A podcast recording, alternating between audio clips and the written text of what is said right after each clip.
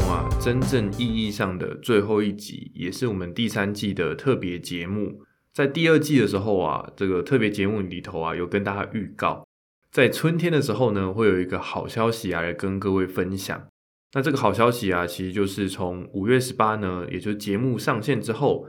隔天呐，我的新书啊就要发表了。上一集啊，有跟各位预告啊，在这一集当中呢，特别节目的时候，会跟各位聊聊为什么我会去做。其实跟这个出书啊，也有很明确的关联。那就是说啊，因为出书之后也会有见面的时间，甚至是上一些节目啊、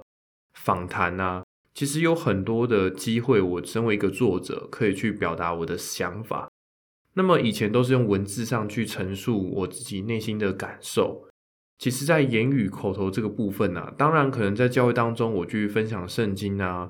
分享呃牧师说过的话语啊，这些是现成的一些一些资料，我只要去。陈述这些东西，以及呢，加上一点点啊，我对于这件事情的感受。我个人觉得我自己不是特别擅长做这件事情，因此呢，即使有一些内容我可以分享的很好啊，也打动很多人。我不能说这是一种刻意的伪装，而是说我为了做出这个内容啊，真的做很多很多练习。我可能练习一百个小时以上，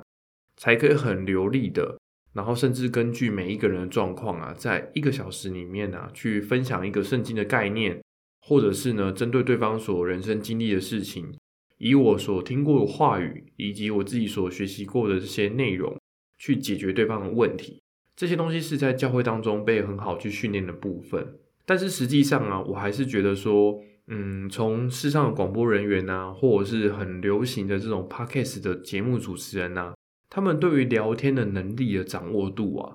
以我的角度来讲，我真的是出神入化，甚至是叹为观止的程度。从我角度来讲，我根本就比不上他们千分之一，这样也会很羡慕他们拥有这样的能力，用很轻松、没有负担的方式，把一个概念在二三十分钟的对谈里头啊，交给对方，或者是呢，把一个这个有趣的主题啊，在二三十分钟当中啊。尽情的展开各种可能性，我觉得这是这些主持人非常厉害的地方。我会开始呢，再次的去录制 podcast 节目啊，也是知道说，在第二季跟第三季当中啊，我希望能够更好去锻炼自己啊，这种临场的方式，或是把自己内心当中得到了一些情绪跟感动啊，要怎么样呢？用哦言语啊表达出来啊，这个是我觉得我很想要去练习跟很想要去挑战的部分。然而呢，我必须说啊，其实像第二季的时候，当时是每个礼拜一上片嘛，所以几乎是礼拜天晚上的时候，我就要录音完，录到十二点多，然后再继续剪辑，剪到一点多，把这个节目呢很辛苦的完成。所以当时的话呢，因为我已经没有任何缓冲的余地，只要今天没有录出来，没有录音，没有剪辑好的话，明天就绝对不会有节目。因此说，当时的状况的话，难免会觉得，嗯，其实有些集数啊，是读听起来连我自己都会觉得很有负担的。但是到了第三季之后，我觉得一方面是自己变得更熟练，而且我觉得对于内容的这个陈述啊、脚本的设计啊，也都变得就是更自在啊。其实我都不会做太复杂的这个讲稿或者是主题的设计，可能就是简单的写出今天一定要提到的几个内容跟它的先后顺序。我就会开始着手去录制节目了，因为我觉得这也是对我的一个挑战。我要挑战呢，怎么样将这些主题呢，以我一个人的立场啊，去讲述这件事情啊，这个是我觉得我很想在做第二季跟第三季的过程中去挑战的部分。那我觉得到第三季之后啊，真的不乏有不少集数呢，是自己我会在一周当中听上两三次的，我也觉得看得到自己的成长。这也是我觉得我一直以来的一个信念，或者说是在信仰当中，哦，透过学习跟神学习啊，我得到了一个价值观，就是你不要觉得自己表现不好、很不足啊，所以你就不去努力，也不去尝试这些东西，因为一旦你自己的想法把自己限制住了啊，我就是做不到的人，我就是不可能像别人一样啊，一旦你产生这样的想法，你就会把自己捆绑住啊，甚至呢，你抹杀了自己啊。变得更好的可能性，因此的话，我觉得第二第二季跟第三季在录制这些节目的时候啊，我自己的一个很强的信念就是啊，当然我也知道可能录出来的东西一开始真的没有那么好，甚至连自己剪辑的时候都觉得听得很难受。但是我自己有一个很明确的动机，就是我为了要在接下来呢，透过一些实体的活动啊，跟大家见面的时间，能够更好去陈述我的内容跟我内心中的感触啊。Podcast 呢是一个对我来讲啊绝佳练习的机会。我把我每一周当中所经历的跟看见的事情，我必须要在半个小时里头很好的陈述出来，然后很好表达我内心的感受啊，有趣的事情哦，困难的事情，难过的事情，这些啊是我觉得。在做 podcast 的过程当中，我给自己一个很重要的任务。因此，比起说这个节目要变得很热门啊，有很多人来看啊，对我自己个人的锻炼跟挑战啊，反而是我做这些节目的一个最重要的动机。在信仰里头也是一样啊，我们绝对不要只是看着自己成长前的模样啊，叹气啊，或者是看着对方的状况说啊，你现在就是做的很烂呢。你做完这件事情之后呢，你有这个缺点，有那个缺点，有那件事情没有考虑到。不要只是用这种方式去评论自己，或者是去评论别人。最关键的部分是啊，你有多么的努力啊，朝着你想要前进的那个目标来前进。速度啊，完全不是重点。的确，有些事情就是做起来很不擅长啊，或者是一开始做起来非常的笨拙。可是，一旦呢，就像龟兔赛跑一样，速度绝对不是问题。重点是你多么的想要啊，去抵达那个终点。即使今天呢，你遇到的是一个很勤劳、很努力的兔子，它一下子就达成了，一下子就抵达了终点。有很多人抵达终点，有很多人做到这件事情啊，它都不可以替代呢。我自己本人去完成这件事情本身，因此啊，就会有人说啊，你看世界上有这么多厉害的运动员，可是有这么些厉害的运动员啊，并不会抹煞你去做这个运动的乐趣。你自己去跑步啊，你自己去打篮球啊，踢足球啊，去打羽球啊，你去做这些运动啊，并不是因为有别人做的比你好，所以你在做这些事情的过程中就没有办法得到乐趣，没有办法得到自我认同，这是错误的。所以我觉得在呃录制 podcast 的这个部分上的确，我也是一个在言语的论述上很笨拙的人，但是因为我有很明确一个目标，也告诉自己说我必须要强迫自己持续的去练习。这样的话，我在该轮到我来展现的时候啊，我才能够很好的去展现。因此，在一边录制的过程当中，其实也是在准备关于这个新书的出版嘛。那其实这本书的话呢，是去年疫情刚升温的时候，七八月啊，整个台湾都处于封城的阶段啊。其实当时这个书已经是想出这本书很多年了，但是我觉得也是到了近几年呢，我自己信仰上也经历了十年的信仰，然后我觉得在人格上也变得更加完全。出社会啊，然后转换了几份工作之后啊，有更完整的对人生的看见，我也才得到一个比较好灵感，知道说，哎呀，我要怎么样把我过去人生的成长经历、信仰的经历啊，把它整合在一起，然后带给读者一些关于自己人生的启发也好啊，或者是呢，重新看待自己的人生，这个我也觉得是在信仰里头我学习之后。最一开始产生转变的这个契机，这样就是你如果要产生改变，你一定要学习啊，怎么样用神的角度来检视自己。那第二个的话呢，就是你一定要知道啊，我要从什么样的事情开始改变。因为你一旦知道说啊，我需要改变的时候，你体会到啊，我是需要改变，我是一个需要变得更好的人的同时，你一定会发现自己有很多不足的地方，甚至是你自己都看自己不顺眼的地方。但是这些改变啊，它都是需要先后顺序的。那就像运动一样嘛，你觉得自己呀要赶快的改变自己的身体啊，变得健康，变得强壮，变得有好的身材。可是如果没有系统性的去做啊，反而呢会受伤啊，以至于啊你没有办法再继续从事这些运动。当你还没办法享受到做这件事情的好处的时候啊，往往它的坏处是更多的。所以啊，在改变自己啊，在度过人生上啊，度过信仰上啊，我觉得也是同样的。你必须要找出啊，该从什么样的事情啊来先改变开始。所以我觉得，把我这些故事当中所经历这些东西啊，比起只是炫耀一种我个人人生的历练啊，或者是说呢，我要分享一个成功的方法跟秘诀给各位啊，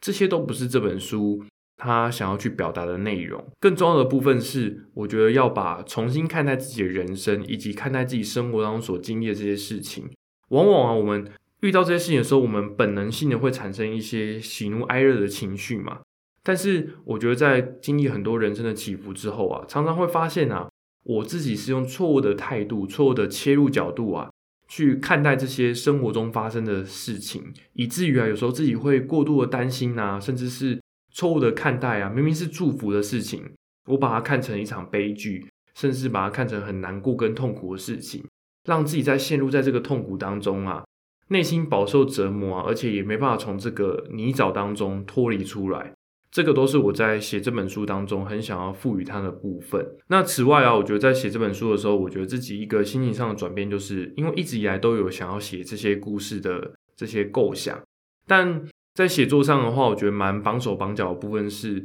哦，我不太知道用怎么样的脉络跟编排的方式啊，可以更好的去呈现给读者。因为这些故事呢，对我来讲，是我从小到大。每天都不断的在经历的，看着自己的家庭啊，看着自己的人生啊，这些东西是很反复的。它其实并不具备一个很明确的先后顺序。就像你想要先认识爸爸，还是先认识妈妈啊？对我来讲的话，我是从小到大就看着爸父母啊，他们在工作啊，然后做各样的事情嘛。那么我要介绍的时候，我到底要先介绍爸爸，还是要先介绍妈妈？其实这些东西都是成为我编排上的一个困难。可是，在去年疫情的时候，真的得到很好的灵感呐。那去年疫情的时候啊，我就得到很明确的构想，知道要如何去编排这些章节，也知道说有一些要补写的文章啊，有些段落啊要写的更明确的部分，要怎么样去调整。最后啊，实际上应该是不到一个月的时间，就把这本书啊的书稿啊全部都定稿完成了。实际上，出版社那边的作业的话，应该是从今年的一二月开始，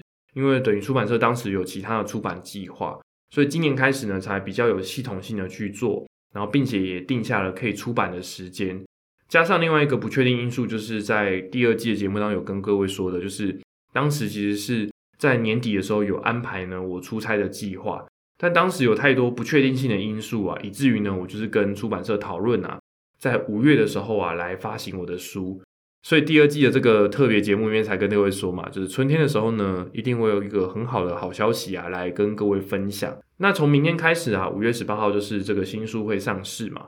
那接下来我们有跟出版社讨论啊，在六七月开始我们会安排啊，总共会有三场的这个新书的见面会，然后新书的赏析也都会由我本人呢来参与。那其中有两场的话会是办在新竹，另外一场呢会办在台南。会想要特别这样做的关系啊，一定是也算是有一点点我自己个人的任性吧，就觉得说这个都是我以前待过的城市，我也对这个城市、对这里的人啊有很深厚的情感，所以当时是我主动跟出版社提说，希望在新竹跟台南呢，可以有跟读者们去见面的时间，甚至是以前认识的亲朋好友啊，可以去见面跟打招呼的机会。那此外的话，在台北场的话呢，会跟其他的作家一起合作。算是以着合办的方式啊，来进行这个台北场的这个赏析会这样。那因为现在是疫情嘛，所以包含一些时程啊，一些状况变得不是那么明确。如果之后场地啊各方面形式都确定之后，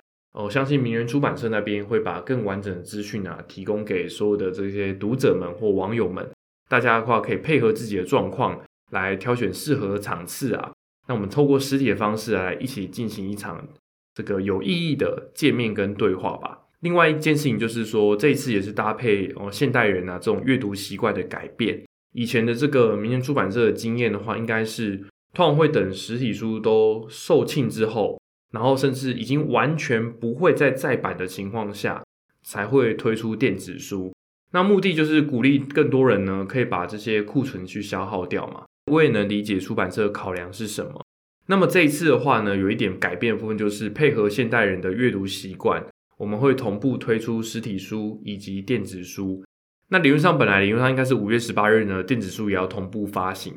但是因为我们有送交给那个专门制作电子书的厂商去制作电子书，那目前的话还没有进一步的消息，所以啊五月十八日呢，大家只能够首先先购入实体书，那电子书的部分的话，就是大家要再等候看看。那我会建议，或是做一个小小的叮咛，就是说啊，目前市面上没有任何一家的电子书的平台啊，它是可以跨平台去交易你买的书的。也就是说，你在 A 平台买的电子书啊，是不可能呢在 B 平台啊去浏览跟阅读这本你买的书的。所以啊，在这边要特别提醒的话，就是说，如果你在购买电子书的时候，你一定要明确知道说。这个平台上面的阅读方式、使用习惯啊，有没有符合你的需求？以及呢本来就有阅读电子书习惯的人，会建议你呢从你熟悉的电子书平台来购入电子书就可以了。这个是一个蛮重要的叮咛，以免大家呢，比如说你买了一个电子书，但是它只能用笔电上的浏览器、网页浏览器去浏览，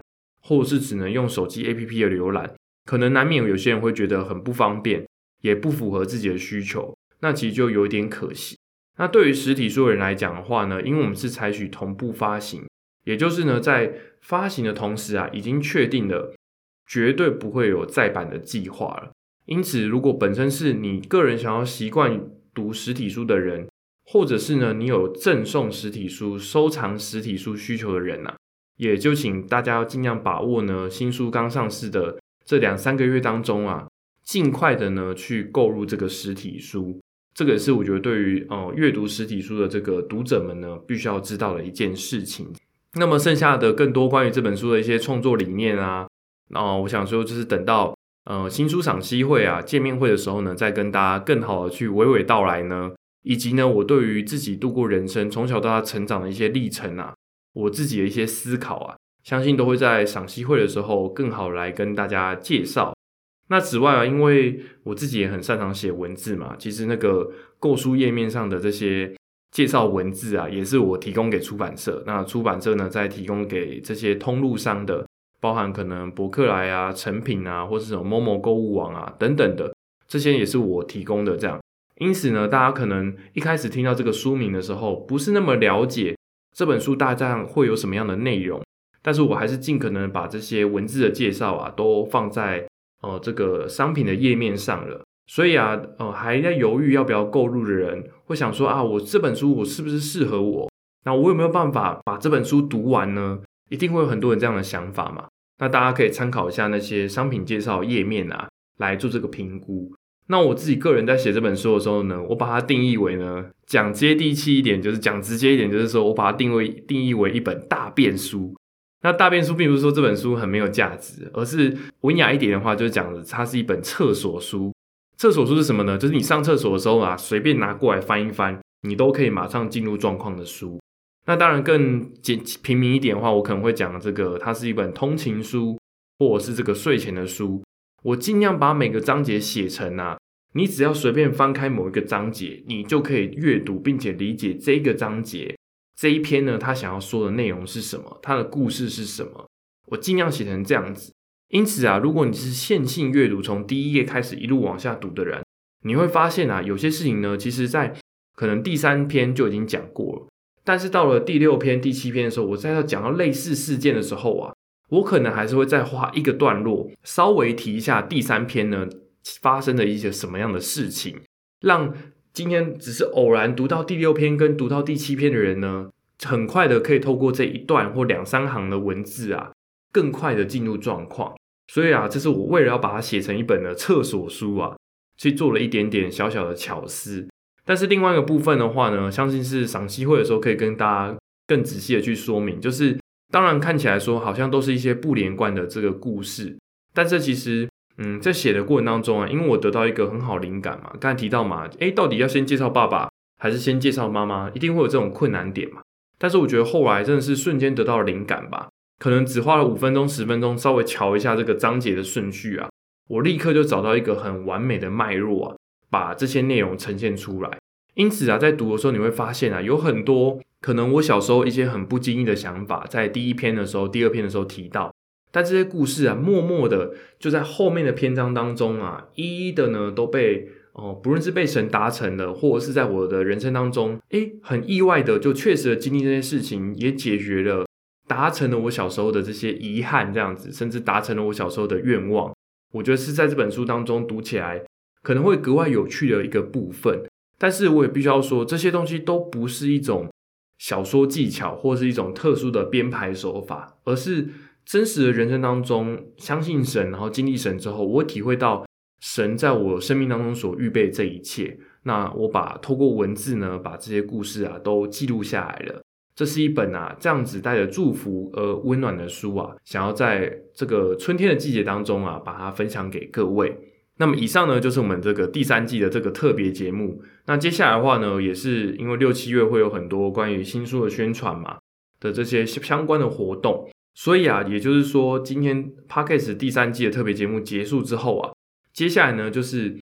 完全没有计划呢继续录制 Podcast 节目。因此呢，说什么时候会再次录制呢？难道是八月吗？九月吗？哦，目前的话呢，就是短期当中我并没有录继续录制第四季节目的内容，在这边的话呢，就是跟各位告知一下。因为毕竟人的时间是有限的嘛，那我也相信呢，接下来也会用更多元的形式啊，来跟各位见面的。那么以上呢，就是我们第三季特别节目的内容了。那最后的话呢，就跟大家分享一个在书中呢，我有引用的一个经文，那就是以赛亚书的九章六节。这个经文说啊，有一个婴孩啊，为我们而生，有一子啊，赐给我们，政权呢，必担在他的肩头上，他的名称为奇妙测试，全能的神，永在的父，和平的君。那其中的话，我自己很喜欢这个“奇妙测试”这个名词。这样，那有些版本的圣经是把它定义为“奇妙”跟“测试”，把它称为两个不同的概念。这样，那我为什么很喜欢这个呢？就是这段经文其实叙述，就是说将来救世主来的时候啊，他的身份是奇妙测试，是全能的神，是永在的父，是和平的君，有这样子不同的身份。这样，可是啊，我就觉得。哦，在这个当中啊，为什么会特别喜欢这个奇妙测试呢？就是你救世主跟奇妙测试其实是两个，嗯，真的有直接关联的这个词语吗？其实不太是。但是啊，看着在故事当中，哦，在我人生当中实际所经历这些点点滴滴的时候，不自觉的，哦，我必须要去告白啊！真的救世主，真的全知全能的神啊，他真的是奇妙的测试。所以这些故事当中所发生的章节啊，跟脉络啊。就如同我前面所说的，它绝对不是一种故事性的手法，而是回顾我所实际上，呃，相信神之前的人生，以及在相信神的这个十年的信仰当中所发生这些点点滴滴啊，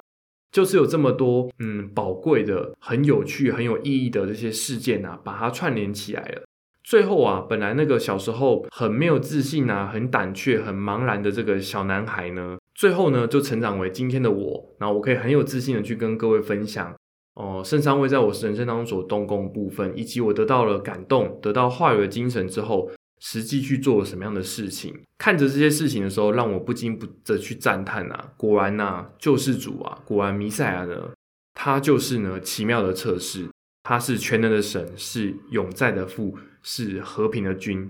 因此啊，我会把这句话呢，成为我对于弥赛亚的一个告白。我真的认定啊，他是这样子有权柄。有能力又充满爱啊，达成和平的存在。那么我是吴佐入，我们第三季的所有节目呢，就到这边为止哦。我们以后就透过其他的形式再次的见面吧，拜拜。